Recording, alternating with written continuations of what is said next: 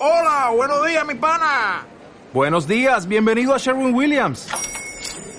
¡Ey! ¿Qué onda, compadre? ¿Qué onda? Ya tengo lista la pintura que ordenaste en el ProPlus app. Con más de 6.000 representantes en nuestras tiendas listos para atenderte en tu idioma y beneficios para contratistas que encontrarás en aliadopro.com. En Sherwin Williams somos el aliado del PRO.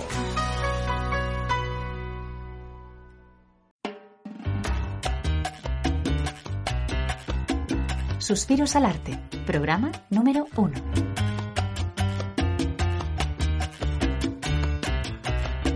Suspirar al arte, soñarlo, jugar con él, acariciarlo, sentirlo, moldearlo, crearlo.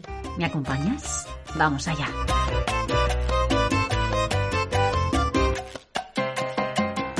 Obertura. Suspirar. Aspiración fuerte y prolongada seguida de una expiración, acompañada a veces de un gemido y que suele denotar pena, ansia o deseo. En música, pausa breve. Arte. Capacidad, habilidad para hacer algo. Manifestación de la actividad humana mediante la cual se interpreta lo real o se plasma lo imaginado con recursos plásticos, lingüísticos o sonoros. Estas son las definiciones que nos ofrece la RAE respecto al título de nuestro podcast. Pero si pensamos en la vida cotidiana, en el día a día, cuando oímos suspirar a alguien, pensamos que está enamorado o un poco exhausto, ¿no? un poco cansado, aburrido. Así pues, y después de haber leído un poquito sobre el tema, cotidianamente hablando estamos equivocados y es que suspiramos casi 12 veces por hora, aunque no nos demos cuenta. Es una necesidad vital, puesto que nuestros alveolos pulmonares necesitan de esos suspiros. Así que haremos de este programa entre todos una necesidad vital ligada al arte y que está más cerca de nosotros de lo que pensamos. Canción oculta.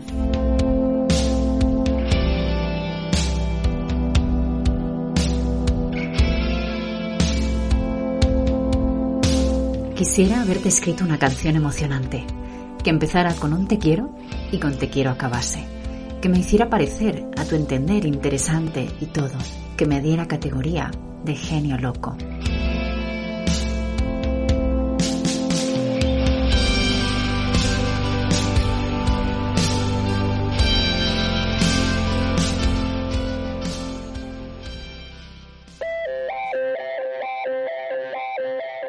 Zona Arte VIP.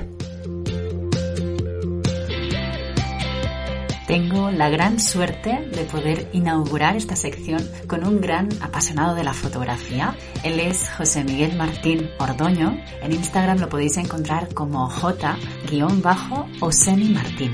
Él nace en Madrid en 1972 y además de este gran hobby que siente por la fotografía, es licenciado en Derecho.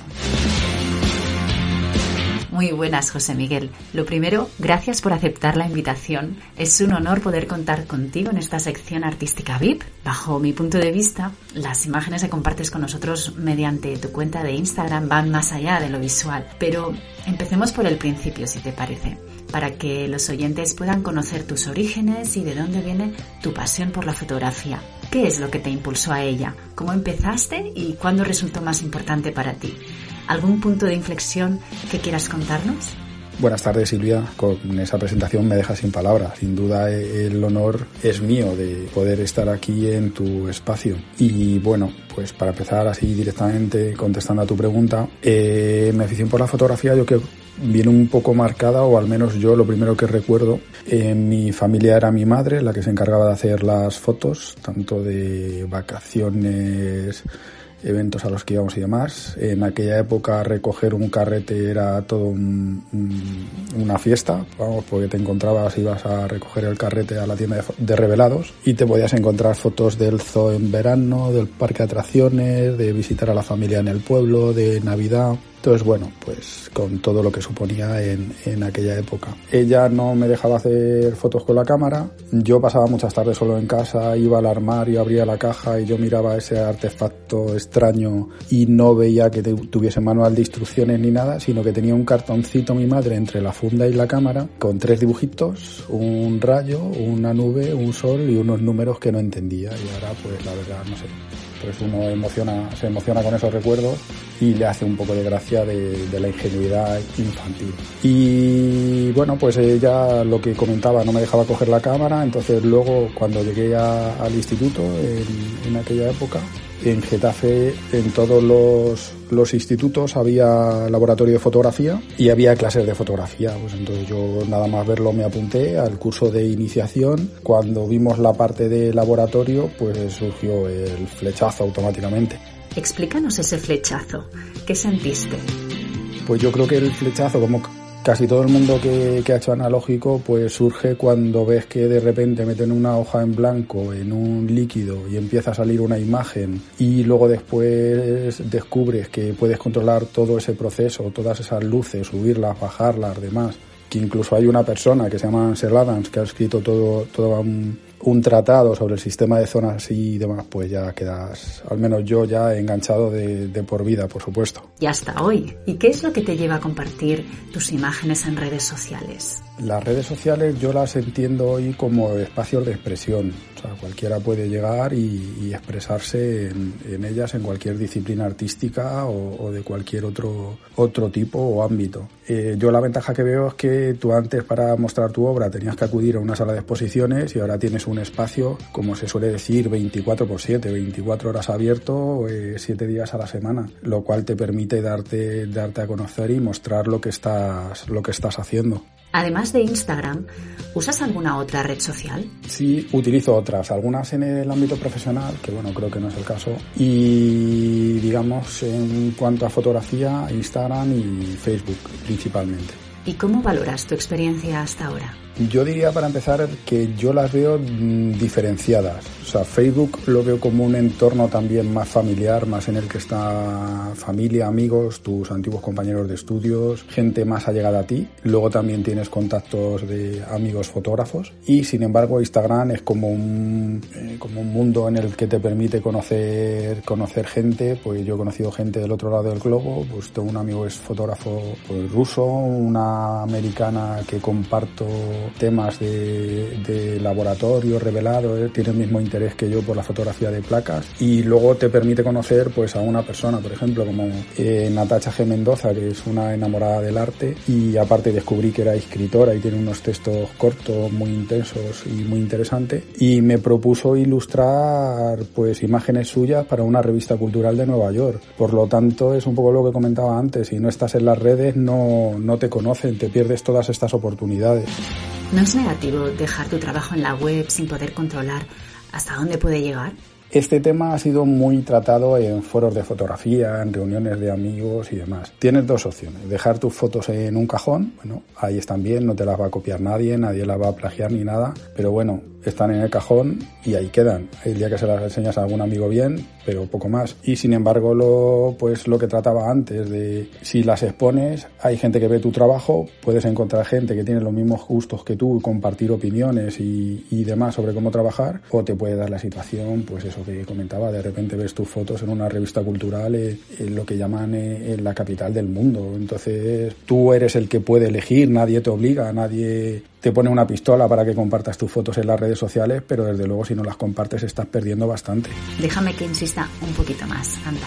¿Ves alguna otra desventaja en el uso de las redes sociales para compartir tus fotografías? Se suele decir que cuando compartes algo en las redes pues ya pierdes un poco el control. Un día me comentaba Natacha que ella, por ejemplo, sus textos una vez que los publica ya no sabe dónde acaban. Hay veces que acaban en blog sin que ella lo sepa. En fotos ocurre lo mismo, pues te puedes encontrar que hablas un día cualquier página web y demás y esté tu, tu imagen. Pues yo creo que todo el mundo lo que debería respetar un poquito es poner primero informar y luego poner, poner la fuente. Otra cosa que la veo, también comentaba un fotógrafo que me perdone, que, que, no recuerdo su nombre ahora mismo, es que tú, por ejemplo, en tu perfil de Instagram tienes de repente una colección muy buena de imágenes, pero claro, conforme vas publicando imágenes, esas van quedando abajo, se van perdiendo. Yo a mí cuando me gusta un fotógrafo, un artista, eh, reviso todo el perfil, me pongo un té, algo de jazz, algo de blues y lo disfruto. Yo creo que es algo que debería hacer mucho la gente porque se va a encontrar cosas y va a tener momentos muy, muy agradables. Vayamos ahora, José Miguel, a aquello que te acompaña siempre. Supongo, y no me refiero al móvil, o igual sí, no lo sé. ¿Qué tipo de cámaras manejas? Como diría un profesor que tuve, el señor Pérez Infante, eh, soy un poco atípico. Y bueno, por un lado hago fotografía digital entre semana, llevo una compacta en el bolsillo todos los días pero los fines de semana cambio totalmente y hago analógico con cámaras de placas, o bien una 4x5 o bien una 8x10, o sea, lo que sería un negativo más o menos de 10x12 o de 20x25. ¿Y cómo se convive entre lo digital y lo analógico? Tengo conocidos y amigos que me dicen que estoy un poco loco, pero bueno, como yo lo que trato es de disfrutar de la fotografía, que es para mí lo más importante, porque tienes que convivir mientras en digital mides a las luces, en analógico mides a las sombras, entonces bueno, o lo llevas un poco ya cogido de por sí, o la verdad es que te puedes volver loco midiendo las luces de, de una escena. Pero bueno, a mí, como te digo, me gusta y no veo ningún problema. Estoy, tengo el ojo adaptado. Deambular, ir de un lugar a otro sin un fin determinado. ¿Cómo surge el proyecto Deambulaciones, José Miguel? Yo vivo en el sur de Madrid y trabajo en el centro de Madrid, por lo cual no me gusta coger caravanas y llego bastante pronto a, la oficina. Pues empecé a dar paseos antes de entrar y empecé a encontrarme con situaciones que bien merecían una foto empecé a echarme la cámara, la compacta al bolsillo y bueno, pues también yo digamos que en fotografía estoy en lo que dicen ahora formación continua. Yo también tengo mis libros, mis fotolibros y demás y sigo pues estudias autores y, y, descubres también otros tantos. Pues entonces uno de ellos que me apasiona es Daido Moriyama y él sale a hacer fotografías. Vamos yo para mí es como un maestro y sale a hacer fotografías eh, todos los días. Y es un poco de donde surge deambular es un poco el el probar a, a, a ser un, un Moriyama por, por esa zona. Danos algún dato más, anda. Me voy a, los inicios. Yo empecé descubriendo a Michael Ackerman, Paolo Nozzolino, eh, Eggleston, todo un grupo de, fotógrafos que tienen en común fotografías muy contrastadas y blancos y negros puros y con, ausencia prácticamente de grises. No fue hasta que no conocí en una, vamos, a Miguel Oriola ya lo conocía, que por desgracia desapareció hace poco, pero en una de sus charlas hablaba de los orígenes de este tipo de fotografía que tiene valga la redundancia, sus orígenes en, la fotografía de, posguerra, bueno, en, en, etapa de posguerra, perdón. Entonces un poco Japón, que estaba todo, había revueltas en las ciudades y tal, todo como un clima muy oscuro después de haber recibido las bombas atómicas. Y es donde en una revista que recoge, se llama Provoke, pues empieza a surgir este estilo. De aquí va, se va extendiendo y demás, va pasando a, a Europa, en los fotógrafos que, que te he comentado, pero Moriyama y Nakahira son prácticamente sus, sus, mayores representantes. Dentro de esto, una cosa que me apasiona a mí de la, la, filo, la, filosofía de la fotografía japonesa es que mientras aquí en Occidente vemos que tú sales a tomar imágenes, pues estas personas eh, ven que tú eh, sales a andar y las imágenes, o sea, te las vas encontrando. O sea, tú sales en un deambular por la ciudad y, las, y te las encuentras te vas encontrando situaciones que van surgiendo porque vas, eh, digamos, mm, sin rumbo. O sea, hay veces que te dejas un poco llevar por la intuición, el girar a la derecha, girar a la izquierda, y hay veces que mm, esa intuición te lleva a encontrar, o me ha llevado a mí a encontrar las imágenes que, que muestro. Pero comentas que sales a diario, pero ¿de dónde sacas el tiempo? Mm, lo que te comentaba antes, pues eso, al llegar antes a la oficina, pues hay días sobre todo que coges poca caravana y tienes prácticamente 45 minutos, media hora para, para recorrer en esas horas con esas luces que, que por suerte tiene Madrid y, y disfrutar como si estuvieses en un parque de atracciones. ¿Por qué actualmente en tus fotos apenas sale gente. Um, volviendo un poco atrás en, mis imágenes, eh, sí que aparecían más. Yo creo que hubo una época que buscaba más el mezclarme con, con la gente, o sabía esos puntos donde podía encontrarme con gente, digamos, cerca de paradas de metro y demás.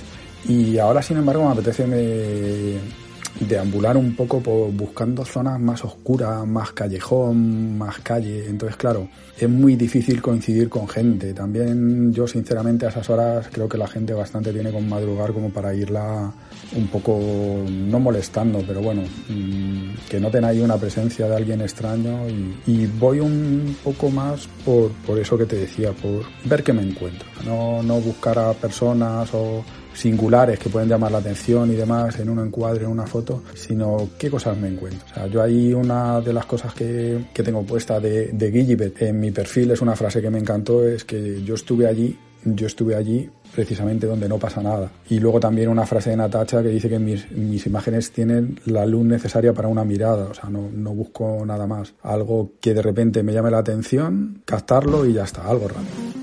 He notado el cambio del blanco y negro al color. ¿A qué responde esto?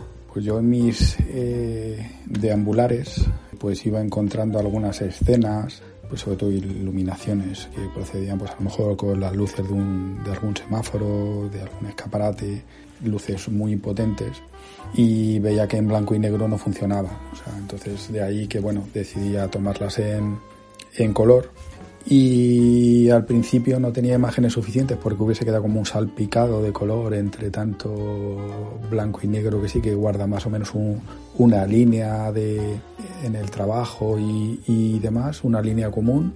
Y, pero llegó un momento que me encontré con 10-15 imágenes en, en, color y bueno, pues surgió el momento de, de compartirlas. También fue curioso porque eh, mientras compartía estas 10 o 15 imágenes, fui encontrando otras imágenes más en color. O sea, es como que la, serie hubo un momento que se iba autoalimentando en los, en los deambulares.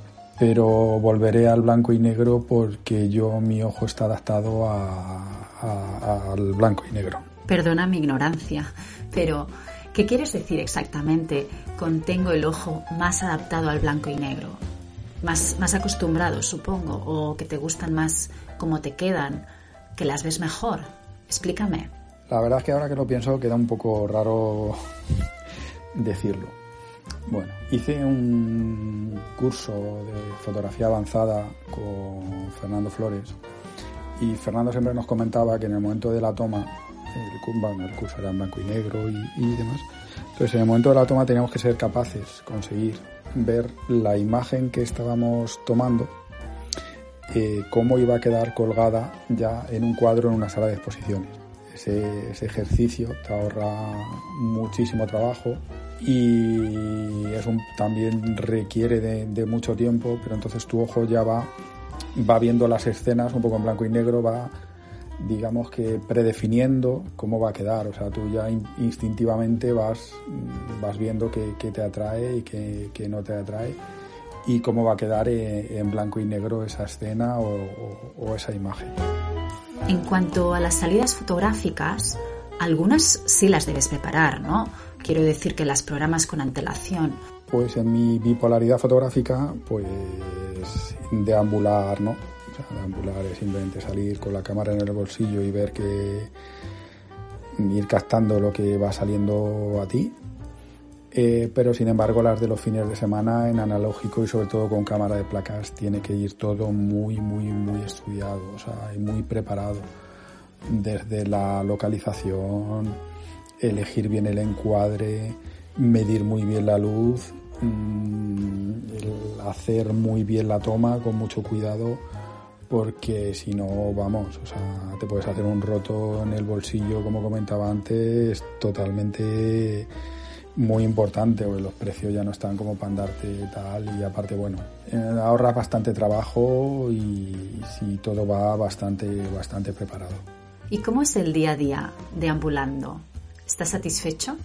Yo sí, porque yo, vamos, es algo que disfruto, es lo que me gusta hacer hay días que sales y encuentras, otros días que no encuentras, otros días encuentras mucho, otros días desearías seguir haciendo fotos porque es un día buenísimo, Pero bueno, pues los días que no, pues con la misma filosofía que se aplica a los japoneses, amablemente, piensas en que el día siguiente vas a volver a salir y encontrarás cosas mejores. Lo que no puedes es caer es en el, en el bloqueo y, demás y empezar que no encuentro nada, no encuentro nada, no encuentro nada, o al final terminas bloqueado y terminas dejándolo. Y esto se trata de disfrutar, no de, no de tensiones, bloqueos ni, ninguna historia de, de este tipo que te pueda llegar a crear ansiedades y demás, ¿eh? es disfrutar haciendo fotos, Silvia. El maestro Moriyama lo lleva haciendo y tiene 80 años, o sea, pues imagínate, todavía, todavía queda camino por delante. Además del proyecto de ambulaciones, recuerdo una serie que sacaste en Instagram, toda de paraguas. ¿Cómo surgió la idea de centrarse solamente en un elemento tan cotidiano como el artilugio que nos salva de mojarnos y someterlo a tal proceso creativo? Me parece súper interesante. Cuéntanos. Recuerdo una tarde que quedé en la plaza de, de los cubos y como siempre llevo la cámara, pues recuerdo una mujer que pasaba con el paraguas y con unas líneas que marcaban unos adoquines blancos que hay en la zona, pues, quedó una foto que me llamó bastante la atención eh, seguidamente pasó una mujer con un paraguas que era totalmente transparente, con lo cual una mujer mayor, con pelo blanco, gabardina y tal, y un pañuelo al cuello. Pues más atención me siguió llamando. Y la tercera persona, que tal vez fuese la definitiva, pues era una chica joven que pasaba con un paraguas, que el paraguas parecía la pata de un elefante y ahí en blanco y negro noté yo que la imagen se quedaba ahí que un quiero y no puedo, pero sin embargo, tono del paraguas, verla en color y trabajarla un poco, dije, esta, esta, esta es la línea. Y luego también fue una época un poco atípica en Madrid, pues estuvo como tres semanas lloviendo todos los días, entonces es que era algo que te lo encontrabas por la calle de continuo. Em, aparte había momentos que no te daba tiempo, o sea, es que girabas la cabeza y veías tres posibles fotos y tenías que ser rápido y decidir hacer una u otra u otra, que luego ves la imagen, a lo mejor piensas que la otra hubiese sido la buena, pero bueno, había que ser rápido decidiendo. Veías las, eh, por ejemplo, las imágenes con la a primera hora de la mañana, todavía en curas, con la luz, las entradas del metro. para mí eran unos espectáculos increíbles. Pero igual que llegó, mm, llegó un momento que ya veía que tenía la sensación de que estaba haciendo un catálogo de paraguas. La cosa era muy forzada y, y bueno, la verdad que lo disfruté mucho en Madrid y en Galicia también, que son es otra parte de, la serie, pero llegó un momento que vi que aquello ya era forzado, ya no era, no era algo natural, no era un deambular, sino era, no sé, buscar por buscar y conseguir una, una pieza más y otra pieza más y otra pieza más y no, no disfrutaba y, y volvía a lo que realmente me gusta hacer. Aprovechaste la ocasión y disfrutaste sencillamente. Se nota solo con dar un pequeño paseo por las fotos. Pero además de todo esto tan interesante que nos has explicado hasta ahora, José Miguel, tienes otra faceta relacionada con la fotografía, ¿verdad? Eh, junto a otros dos dementes, eh, Puri Díaz y Tomás Canet, tenemos Demente Ediciones. Lo que tratamos es de ayudar a pues, cualquier persona que quiera tenga idea de hacer un libro o un fotolibro, pero no sepa, se pierde un poco en qué hacer, qué pasos seguir, cómo, cómo hacerlo y demás, pues nosotros le damos todo el asesoramiento, desde la el ayuda a seleccionar las imágenes, desde la maquetación de, de libro, fotolibro, tenemos contacto con varias imprentas y de las que te consiguen unos trabajos increíbles a, unos precios espectaculares. Y eso es, aunque suene muy americano, pues ayudar a, a, la gente a conseguir su sueño fotográfico, el, tener su libro y, o, su fotolibro. De eso, de eso se trata, Silvia. ¿Y qué tal la experiencia? se podría definir como altamente gratificante. Llevamos seis trabajos ya Mm, llevamos dos de Tomás, Tomás Canet, eh, Alessandre de Iñaki Matilla, Luis Pereira, eh, Seremos un frágil recuerdo de Albert Pereira Fragmentos. Tenemos algunos más eh, para preparar, pero sobre todo, mira, ya que ser el primer invitado, pues te voy a dar una primicia. Tenemos un proyecto internacional, tiene muy buena pinta, al que le tenemos muchas ganas y la persona que, vamos, la, persona, la fotógrafa que eh, de quién son las imágenes, pues eh, tiene un trabajo espectacular y ya te digo, le tenemos muchas ganas, estamos muy contentos y esperamos tener un darle el resultado que, merece ese trabajo. Y ahora vienen mis preguntas cotillas, que ya sabes que yo soy muy curiosa. ¿Alguna anécdota de alguien que te haya pillado sacándole en tu foto? A ver, esas preguntas cotillas, Silvia. Pues mira, como anécdota, pues sí. Me, yo creo como a todos me han, me han pillado. Eh, enfadarse, no. Yo creo que sonríes y no deja de ser una foto y bueno, tampoco, como mis fotos tampoco son así que vaya buscando en ningún momento forzado, escándalo y tal, no ¿Que quieres anécdota importante? Pues mira, hace años hacía fotografías en abandonos, entonces estaba en una finca en la zona del patio haciendo fotos hacia una ventana y de repente veo en la ventana un tipo en camiseta, estas antiguas tiranteras, afeitándose a navaja y bueno, pues no sé quién se debía asustar más, si él o yo, pero vamos, que si te soy sincero no me quedé para, para preguntarle. Pero esto no lo acabo de tener claro. A ver, ilumíname. ¿En el espacio público no debemos preguntar antes de disparar?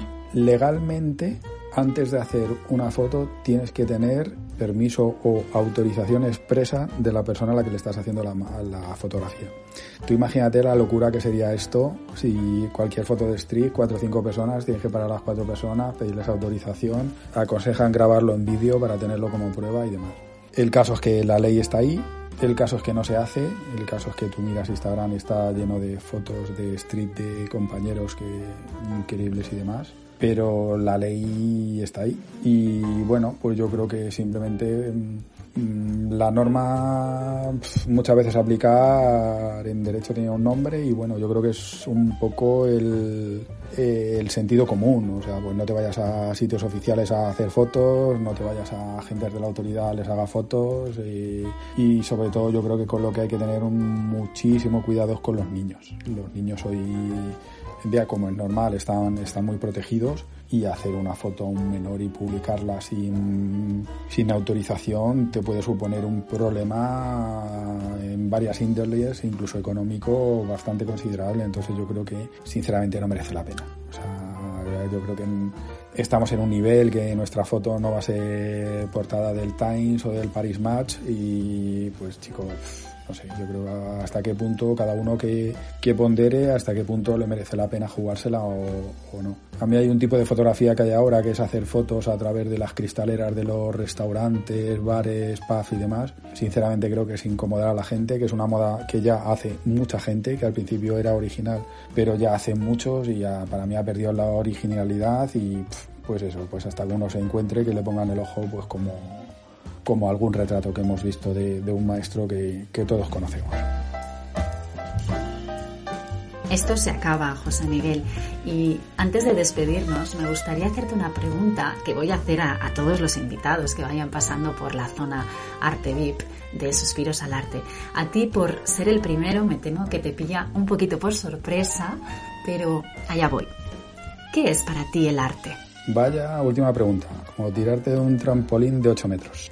Pues sinceramente Silvia, eh, como antiguo estudiante de historia del arte en su momento, mm, me parece a mí que hay demasiados doctores, demasiados estudiosos, mucho libro al respecto, mucho tratado, mucha tesis doctoral y no se ponen de acuerdo. Mm, creo que no soy la persona más capacitada para, para dar contestación a, a tu pregunta.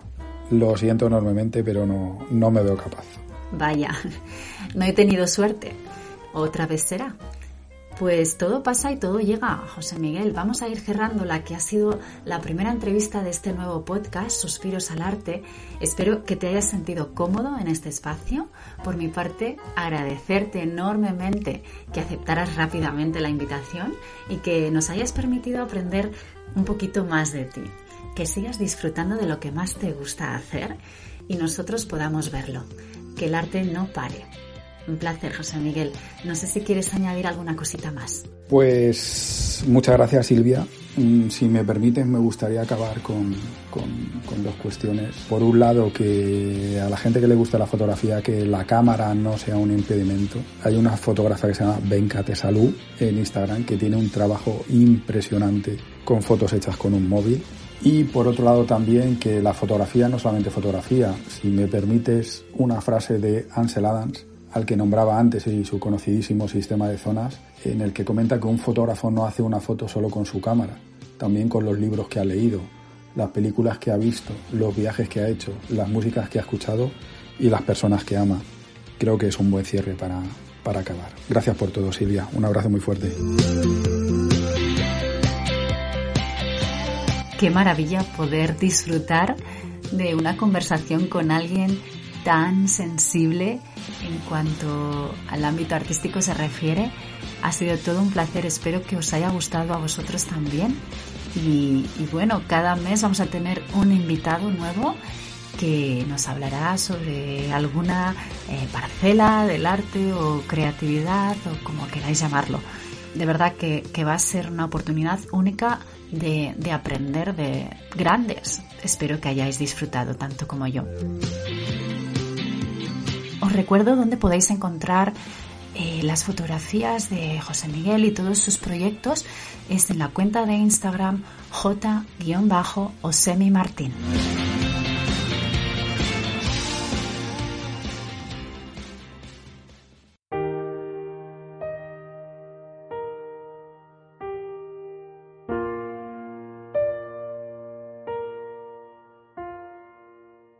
Sabor a verso.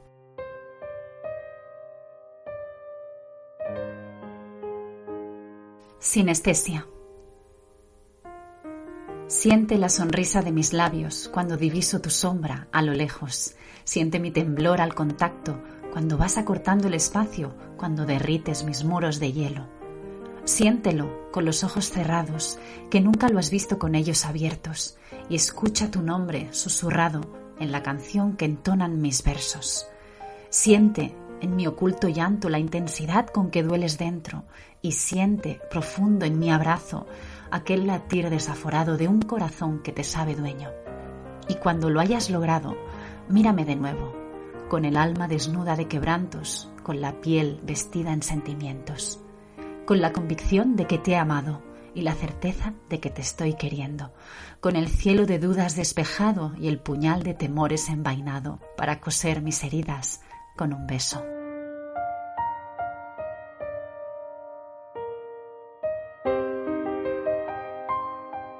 Maravillosos versos de Mariana.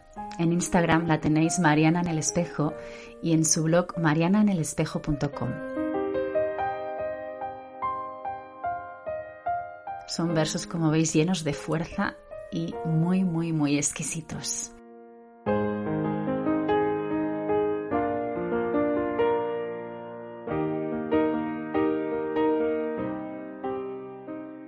Coda.